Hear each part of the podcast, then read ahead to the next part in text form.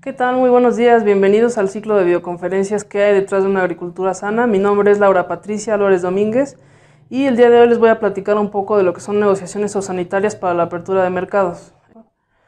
Eh, bueno, el contenido de la plática, eh, vamos a hablar un poco, una breve introducción de lo que es el, objetivo del Senacica, nuestra razón de ser, cómo nos vemos a futuro y cuáles son las estrategias eh, que hemos implementado para alcanzar nuestros objetivos.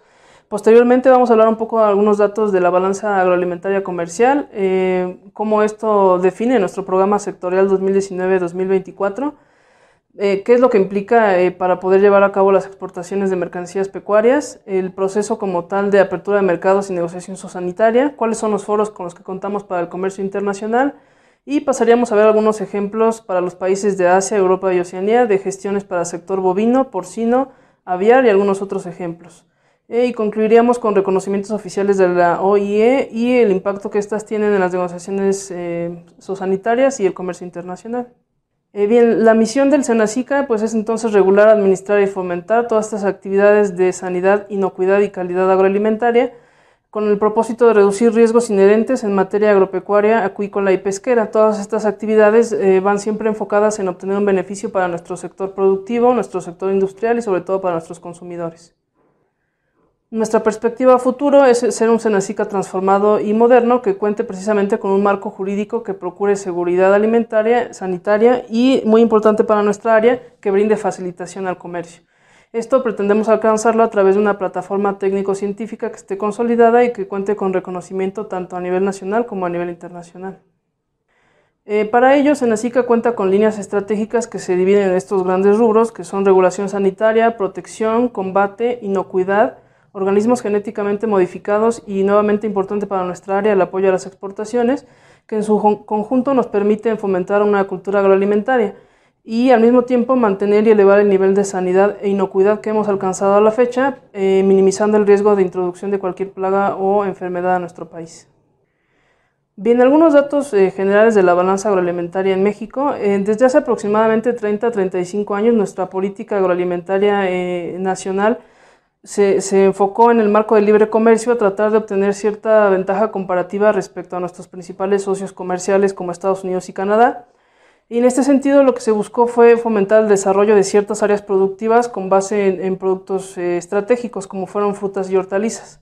Derivado de estas acciones, a partir del año 2015, como pueden ver en la gráfica del lado izquierdo, eh, nuestra balanza agroalimentaria alcanzó un superávit que se ha mantenido constante a lo largo de los años. Eh, y bueno, a excepción del pico que vemos aquí respecto a 2020-2021, que bueno, fue derivado de los efectos negativos de la pandemia. Eh, si nosotros nos enfocamos del lado derecho ya a desglosar esta balanza agroalimentaria y vemos cómo se clasifican los productos que cuentan con esta condición superavitaria, eh, vemos que para el caso de productos agroindustriales tenemos al, caso de carne de, de origen bovino, ya sea fresca o congelada, y para el resto de las mercancías pecuarias únicamente ganado en pie y miel de origen, este, bien natural de abeja, perdón. Eh, el resto de la balanza de bienes ganaderos y apícolas desafortunadamente presenta una balanza agroalimentaria negativa, eh, que se estima en un déficit de 381 millones de dólares anuales. Em, y bueno, eh, ya enfocándonos a lo que son productos cárnicos, nuestro país juega un papel muy importante a nivel internacional, posicionándose como el noveno exportador, eh, esto incluyendo cárnicos de pollo, res y cerdo. Y bueno, aquí es muy importante destacar que eh, de los 10 primeros países que, exportan a nivel internacional, eh, estos, estos países concentran el 88% de las exportaciones de estas mercancías a nivel internacional. Esto quiere decir que el papel de México para estas mercancías es muy importante y bueno, eh, contrastantemente también nosotros somos el cuarto importador, tan solo detrás de China, Japón y Estados Unidos. Entonces, como pueden ver, el resultado de estas políticas eh, tiene un lado positivo y un lado negativo. Desafortunadamente, también nos volvimos dependientes de muchas mercancías que son importantes para la, para la alimentación a nivel nacional, como, como son el maíz, la leche, eh, huevo, carne de pollo, quesos, entre otros. Y bueno, precisamente para tratar de revertir esta situación, nuestro programa sectorial de Agricultura y Desarrollo Rural para 2019-2024 establece una serie de objetivos estratégicos, dentro del cual el primero, el primero es eh, lograr la autosuficiencia alimentaria a través del aumento de la producción y productividad agropecuaria, acuícola y pesquera. Dentro de las estrategias que se establecen para alcanzar este objetivo, eh, destacamos lo que es el fomento de las exportaciones de productos agropecuarios y pesqueros estratégicos que permitan alcanzar y mantener una balanza agroalimentaria positiva y que son precisamente las actividades en las que interviene este departamento, que son la promoción a la apertura de nuevos mercados internacionales, participar en las negociaciones y acuerdos internacionales que contribuyan al fortalecimiento del sector y que faciliten la exportación de estas mercancías, que se promueva la reciprocidad en los criterios de sanidad e inocuidad de los alimentos en el comercio internacional y finalmente que se impulse la cooperación internacional con regiones estratégicas para promover una articulación con organismos internacionales y mecanismos regionales. ¿Qué es lo que implica eh, poder llevar a cabo la exportación de mercancías pecuarias, ya sean animales o bienes de origen animal? México tiene que tener la capacidad de cumplir los requisitos del país importador, ya sean requisitos de tipo sanitario, eh, algunos aspectos de inocuidad o calidad o algunos otros de tipo regulatorio que vamos a ver algunos ejemplos más adelante. Que México pueda brindar estas garantías entonces permite a nuestros sectores productivos e industriales acceder a nuevas oportunidades de mercado, diversificar sus exportaciones y continuar posicionando los productos mexicanos a nivel internacional. Bien, y hablando de, la regulación internacional eh, para el comercio de este tipo de mercancías, eh, la Organización Mundial del Comercio establece a través del Acuerdo de Aplicación de Medidas Sanitarias y Fitosanitarias a estas tres instancias, que también se conocen como las tres hermanas, como las referencias para el comercio internacional. Entonces, a través de las normas, directrices y recomendaciones que emiten estos organismos, eh, se, se, puede garantizar el intercambio seguro de este tipo de mercancías. Tenemos como referencia para todos los aspectos de inocuidad de alimentos al Códex Alimentarius, para todo lo que tiene que ver con sanidad animal, incluyendo la zoonosis, a la OIE, y para lo que tiene que ver con sanidad vegetal, la preservación de vegetales, a la Convención Internacional de Protección Fitosanitaria. Eh, ¿Qué es lo que implica entonces la apertura de mercados? Tenemos eh, por un lado lo que son las responsabilidades de los establecimientos exportadores y por otra parte cuáles son las tareas del SENACICA. Precisamente la tarea del SENACICA entonces será constatar que estos establecimientos cumplan tanto con la regulación nacional como con las disposiciones o recomendaciones internacionales que emiten estos organismos y en su caso de lo que, de lo que establezcan los países importadores. Por otra parte, eh, también será misión de SENACICA gestionar el reconocimiento de la situación sanitaria cuando sea necesario o el reconocimiento de los servicios veterinarios y de inspección una vez que se lleva a cabo esto, entonces podemos hablar eh, de la habilitación de los establecimientos exportadores, que también se gestiona a través del SENACICA, y que se defina el certificado sanitario de exportación.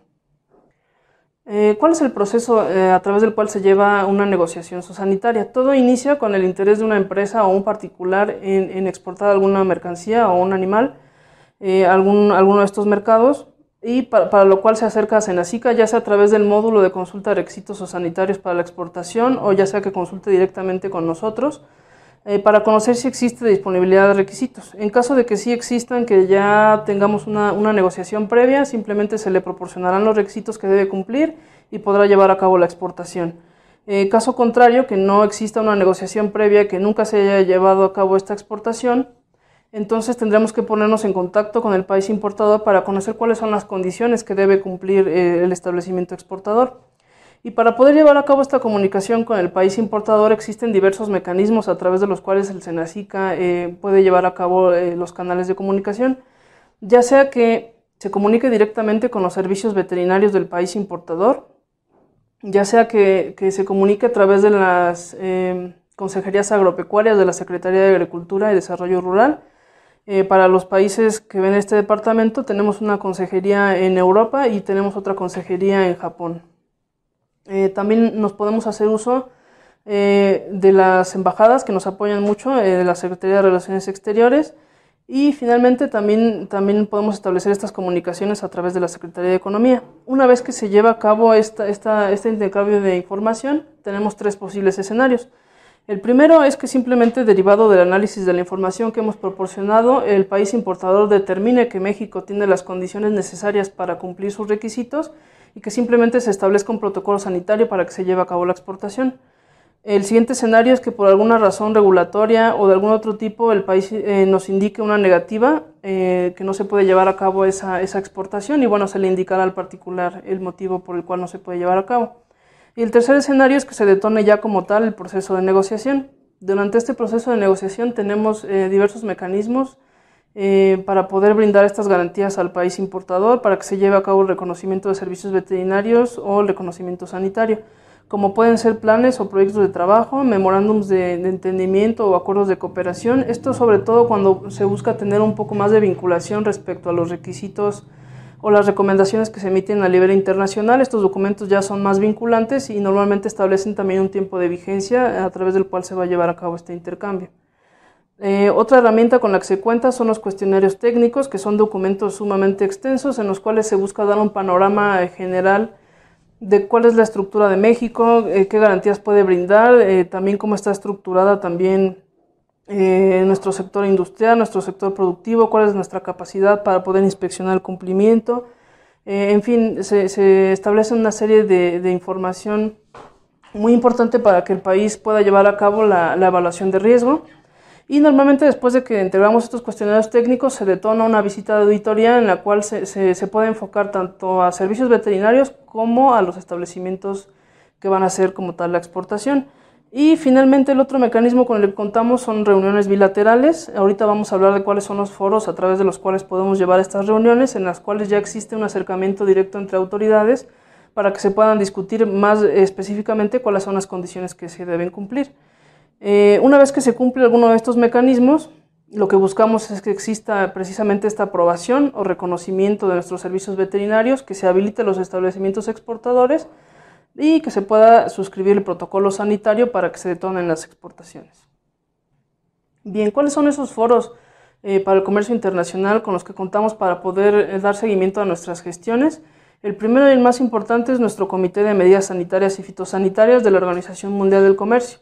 A través de, de, este foro podemos llevar a cabo reuniones bilaterales con los países con los que tengamos gestiones para poder discutir en qué punto nos encontramos y cuáles son los pasos a seguir para poder avanzar en las eh, en las negociaciones que sean prioritarias.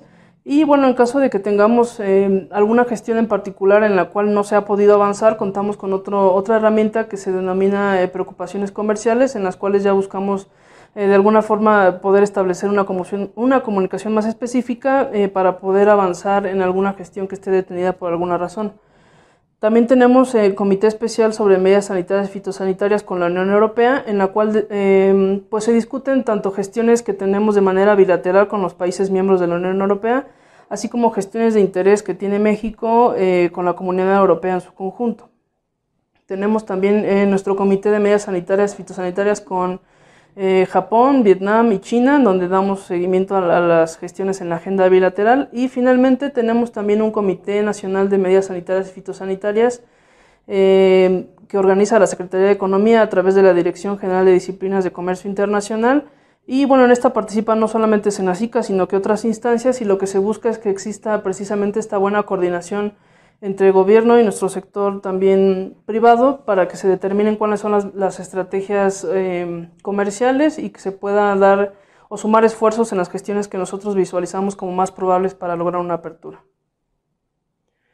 Eh, bien, ya pasando como tal algunos ejemplos de negociaciones que tenemos en el Departamento de Negociación Sanitaria con Asia, Europa y Oceanía, eh, para el caso de productos cárnicos de origen bovino, bueno, tenemos un, protocolo ya suscrito desde el año 2015 que nos permite la exportación de, productos cárnicos eh, congelados.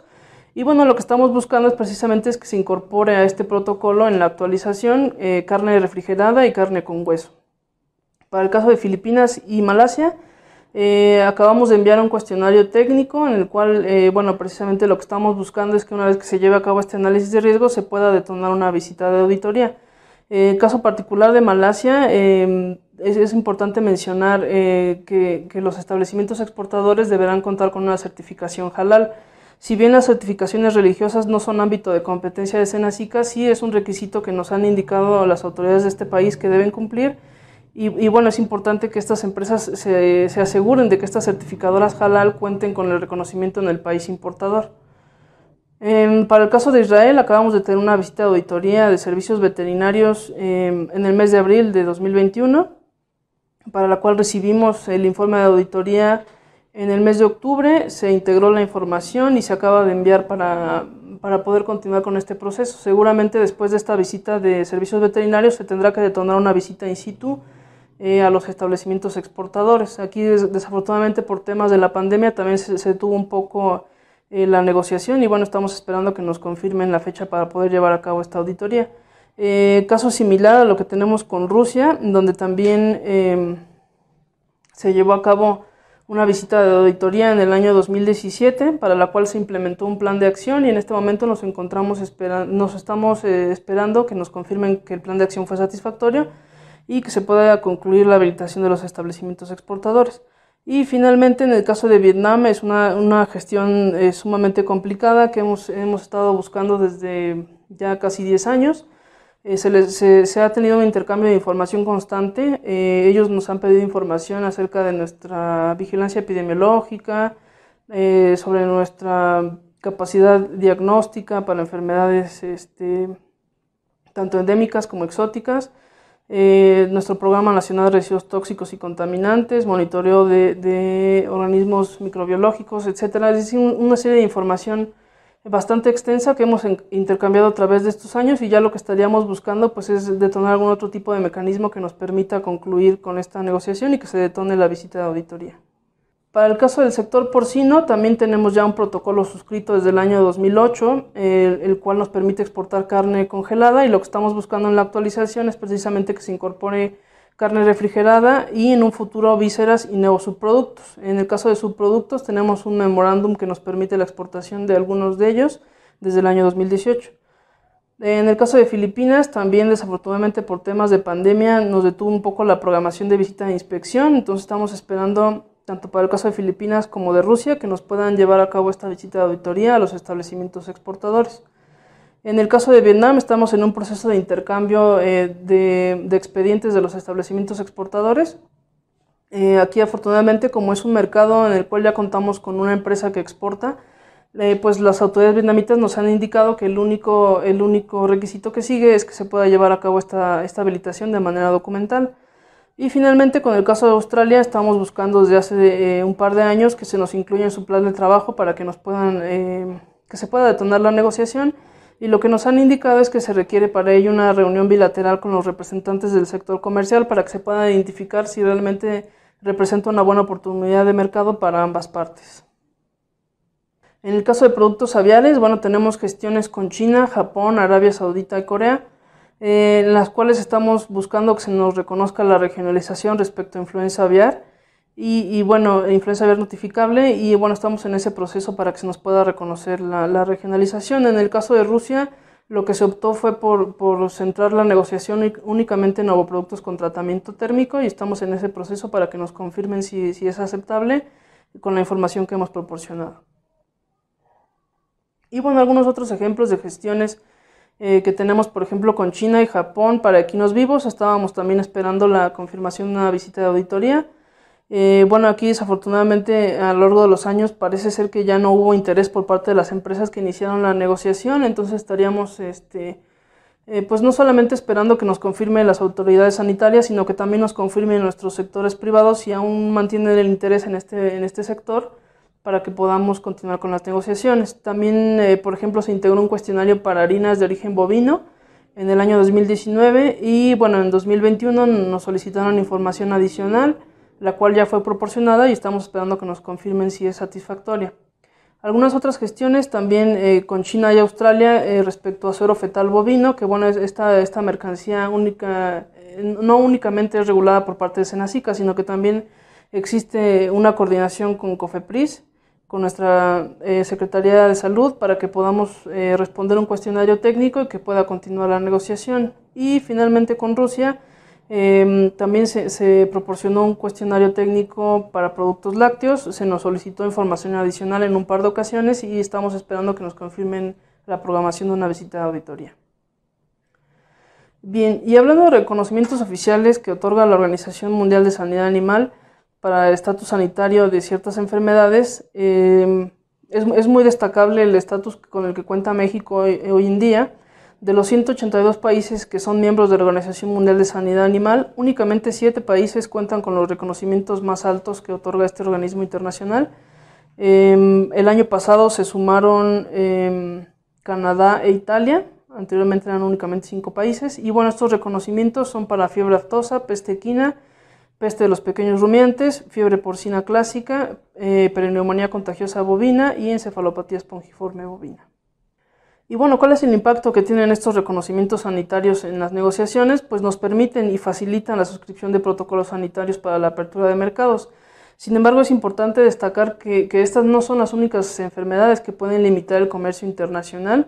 Eh, tenemos algunas otras como es influenza aviar de alta patogenicidad, eh, la enfermedad de Newcastle, eh, la enfermedad de Oyeski o la peste porcina africana. De ahí la importancia que tiene pues precisamente que tengamos un buen mecanismo una, certeza de que existe notificación oportuna de enfermedades, que se puedan identificar adecuadamente estas sospechas de alguna de estas enfermedades y bueno, desde luego que haya cumplimiento de nuestras disposiciones oficiales y de las recomendaciones internacionales, ya que todo esto en su conjunto nos permite sustentar los procesos de negociación.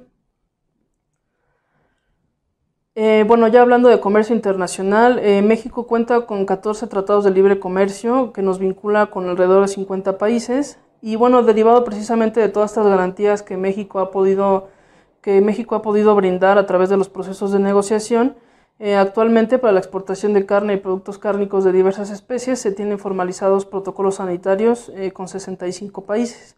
Si ustedes están interesados en algún mercado en particular o quieren conocer los requisitos para, alguna exportación, em, aquí les dejo la información de contacto de la Dirección General de Salud Animal y bueno, también la liga para poder acceder al módulo de consulta de requisitos o sanitarios para la exportación en el caso de, mercados que ya tenemos abiertos. Eso es todo de mi parte. Nuevamente les agradezco em, su presencia. Dejo mi datos de contacto por cualquier duda que pudieran tener y les cedo la palabra a la doctora Teresa Cervantes para la siguiente plática. Muchas gracias. Muchas gracias. Yo soy la médico veterinaria zootecnista María Teresa Cervantes Ramírez y estoy a cargo del área de exportaciones en la Dirección de Salud Animal del Senacica. Y les voy a platicar sobre la exportación de productos lácteos. Como ya lo, comentó mi compañera, pues para el comercio de mercancías pecuarias es necesario apegarnos a las regulaciones internacionales.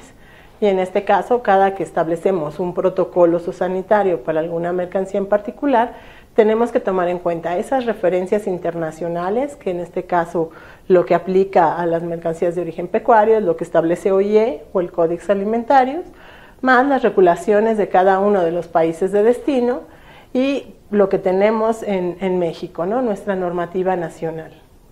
Eh, los factores que consideramos para esta apertura de mercado son el reconocimiento de la condición sanitaria y los servicios veterinarios de México, de lo cual ya mi compañera les platicó más a detalle, y posteriormente viene la aprobación del certificado sanitario para exportación y la autorización de los establecimientos exportadores. En el caso de la aprobación del certificado sanitario para exportación, vamos a acordar ahí todas las leyendas que serían las garantías sanitarias que vamos a brindar a los países importadores de las condiciones que cumple la mercancía a exportar.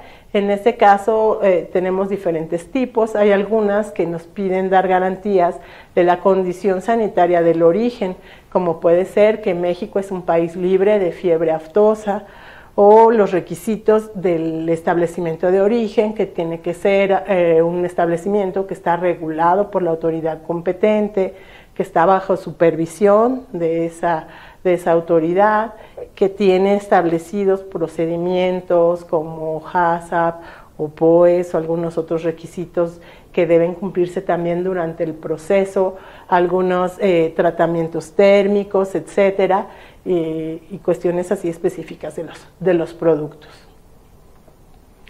Eh, ya los mercados que tenemos abiertos los van a, a, poder visualizar en la página web y las, como los tenemos clasificados es como lácteos pasteurizados, leche y productos lácteos, lácteos ya de forma muy específica como son los quesos, como es el yogur, como son fórmulas infantiles o algunos lácteos que son elaborados con materia prima importada o algunos lácteos que son importados, es decir, en México no les hacen ningún tratamiento. Esto va a depender de cómo los clasifique el país con el que queremos tener el comercio. Como les mencioné, están disponibles en la página web del Senacica y ahí pueden hacer una consulta. En donde al ingresar hay dos vías de consultar cuáles son esas combinaciones o esos países a los que ya tenemos acordado un modelo de certificado, que puede ser por ligas de interés o información de, de interés. Si entramos a ligas de interés, va a haber un módulo de consulta y sistemas informáticos, le damos clic y se nos van a desplegar otra serie de, de módulos y vamos a buscar el de requisitos para exportación de mercancías de origen animal. Si vamos a hacer la consulta a través de información de interés, va a aparecer un, módulo que es de inspección, exportación, movilización. Damos clic en ese, en ese módulo y entonces ya va a aparecer ahí importación. En exportación vamos a seleccionar qué son los requisitos o sanitarios y se nos van a abrir en ambos casos unos campos de búsqueda en donde ahí va a hacer referencia a que lo que visualizan son las leyendas de certificación, todas esas garantías que les comenté que van a aparecer en el certificado sanitario y de una manera indirecta nos indican qué requisitos tiene que cumplir ese producto para poder ser exportado a ese país en particular. O sea, los requisitos son establecidos por cada uno de los países y por una mercancía en particular. Se abren los campos, van a seleccionar productos y subproductos de origen animal y posteriormente la especie. Ustedes pueden hacer la consulta tan general o tan específica como lo requieran. Lo único que es indispensable es seleccionar el grupo, si son animales, si son productos de origen animal o productos biológicos, químicos, farmacéuticos o alimenticios para uso en, en animales. Una vez que hacen esta selección de campos, ya se les van a desplegar todas esas combinaciones disponibles. Aquí podemos ver, tiene un apartado que dice detalle, le damos clic y entonces ya nos va a llevar a visualizar las leyendas de, certificación. Eh, y con eso podemos consultar cuáles son los, requisitos. La siguiente parte es eh, cuando los países de destino requieren que el establecimiento de donde salen los productos a exportar cuenten con una autorización con fines de exportación. Aquí los productos lácteos a nivel nacional son regulados por la COFEPRIS, que es una dependencia eh, que pertenece a la Secretaría de Salud. Sin embargo, la mayoría de los países requieren que los servicios veterinarios, en este caso el SENACICA, sea quien dé las garantías en la exportación de estos productos. Por lo tanto, se desarrolló un procedimiento para la habilitación de establecimientos con fines de exportación con base en lo establecido en la Ley eh, Federal de, Sanidad Animal. En este caso, el procedimiento es que la empresa interesada va a ingresar un escrito formal haciendo la solicitud para obtener la, autorización con fines de exportación, pero tiene que adjuntar un documento denominado Certificado para Exportación, Buenas Prácticas Sanitarias que emite la COFEPRIS. Ese documento nos da la garantía de que el establecimiento está en cumplimiento de la regulación nacional y que está en condiciones de exportar los productos que elabora. Entonces es el respaldo que nosotros tenemos del cumplimiento de la normativa nacional. Una vez que se envía la solicitud en la cual tienen que indicar qué productos son los que pretenden exportar y a qué país, nosotros hacemos la revisión de todos esos documentos. Si todo está correcto, ya se programa una visita. Si no, se puede hacer algún apercibimiento para que completen la información.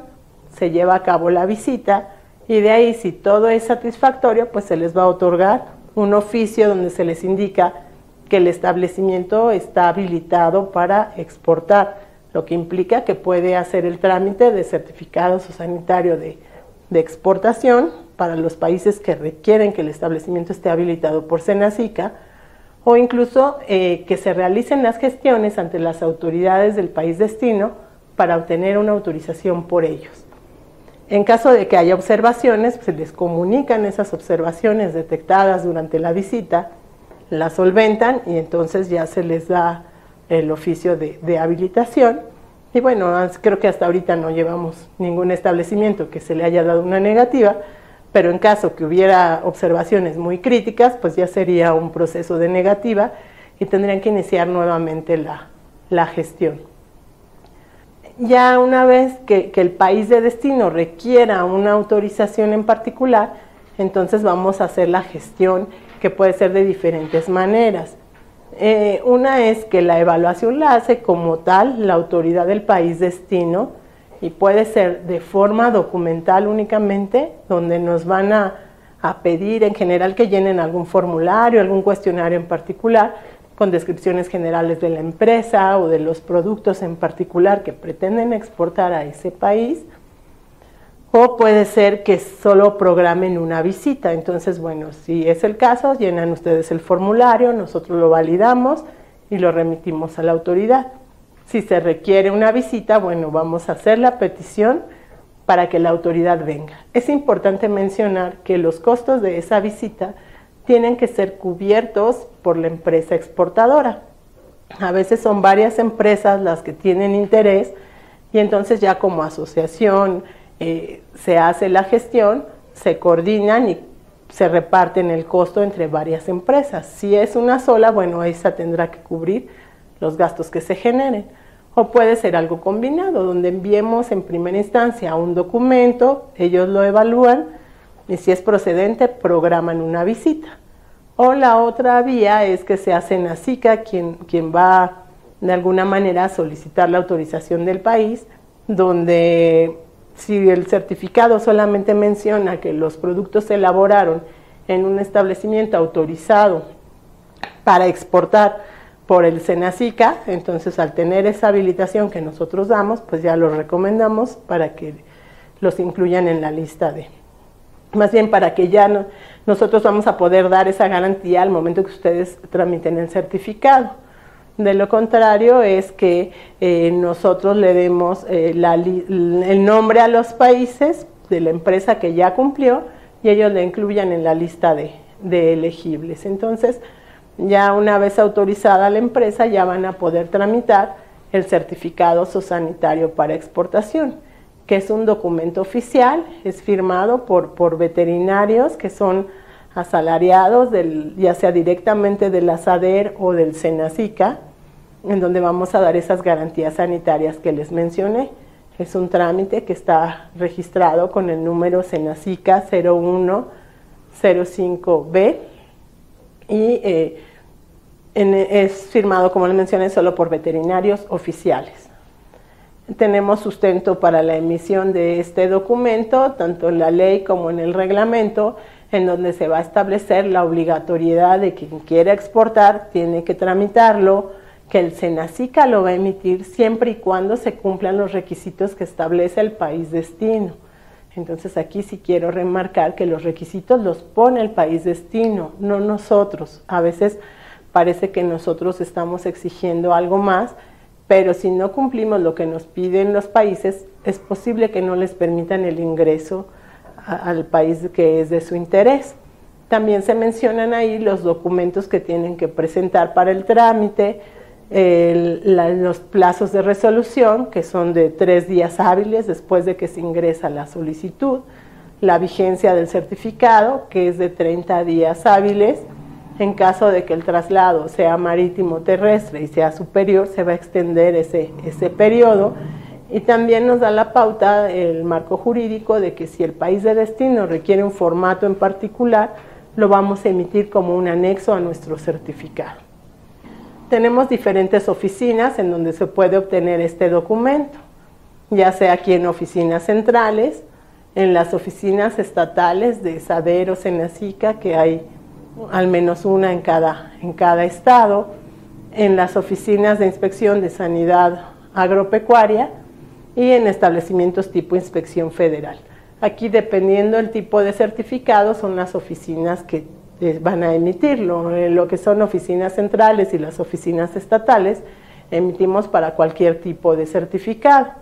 Lo que son en las OISAS, la mayoría solo emiten para perros y gatos sin embargo, poco a poco están ampliando ya el servicio que otorgan y ya dan para productos lácteos también, sobre todo en el sur del país, en Ciudad Hidalgo, ya que uno de los principales destinos de los lácteos es Centroamérica.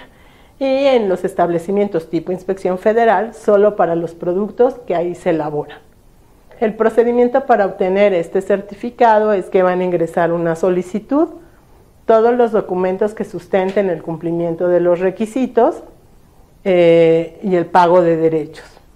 El oficial va a revisar los documentos, si todo es correcto se va a emitir un certificado. Igual si hay algún documento que no corresponda o falta algo, se va a generar un apercibimiento, una falta de información. Si cuando solventan no cumplen del todo lo, que se les apercibió, entonces se les da una negativa. O si de inicio incumplen con alguno de los requisitos, entonces también sería una negativa. ¿no? Un ejemplo, si el país habla de que la materia prima es nacional y en la documentación se comprueba que es importada, pues ahí directamente es una negativa porque no está cumpliendo los requisitos del país destino. En caso de que no cumplan o olviden subir algún documento o entregar algún documento, entonces eh, pueden volver a ingresar. Si se les da una negativa por esa causa, pueden volver a ingresar el trámite y nuevamente corre su curso. Los principales documentos que tienen que presentar para obtener el certificado es un documento que acredite el origen, eh, como lo mencionamos, el certificado para la exportación de buenas prácticas sanitarias que emite COFEPRIS. Este documento está establecido en, en, el formato de solicitud como uno de los requisitos para cualquier producto destinado al consumo humano. Entonces, quien quiera exportar lácteos tienen que adjuntar ese documento. También tienen que ingresar resultados de control de calidad de cada lote exportado de acuerdo con un programa de monitoreo y un documento o un diagrama de flujo en donde se especifiquen los procesos a los que se sometió el producto, indicando tiempos y temperaturas y cuando se requiera, pues el oficio de habilitación para el país en particular al que quieren este, enviar sus mercancías.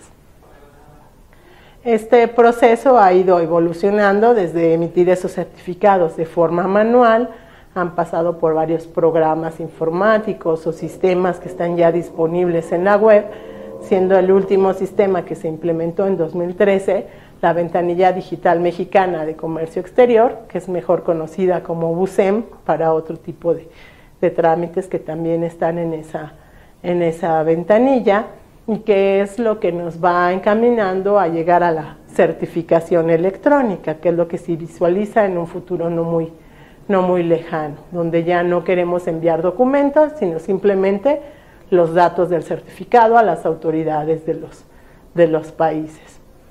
Bueno, con base en esa evolución que ha tenido el trámite, hoy en día es factible presentarlo de manera física, eh, ingresando en un formato de solicitud que está publicado en el diario oficial de la federación, donde se describe toda la información de la mercancía, los comerciantes involucrados, el país de destino, etcétera, etcétera, junto con la documentación en físico en alguna de las oficinas expedidoras. O la siguiente es a través de la ventanilla, donde ahí toda esa información ya va a ser capturada en el sistema. El oficial va a tener dos roles, donde es como dictaminador, va a evaluar, va a ver que toda la documentación cumpla, y si es así, ya entra con el rol de, de autorizador, que va a firmar ese certificado y ya el usuario va a recibir la notificación de la resolución vía correo electrónico. En este sistema todo se hace a través de la firma electrónica que otorga el SAT. Entonces, tanto las empresas o los exportadores como los funcionarios tenemos que ingresar con nuestra firma electrónica y el correo que ingresen va a ser el medio de comunicación. Si es una solicitud aprobada, les va a llegar un oficio indicándoles que ya pueden acudir a, recoger su certificado en físico. O sea, todavía no emite el certificado que les llegue directamente.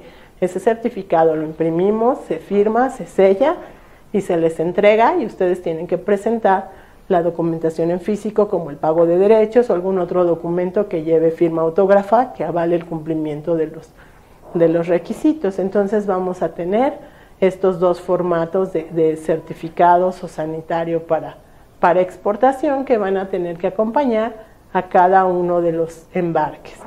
Es importante mencionar que este trámite debe hacerse de manera previa a que la mercancía salga del territorio nacional.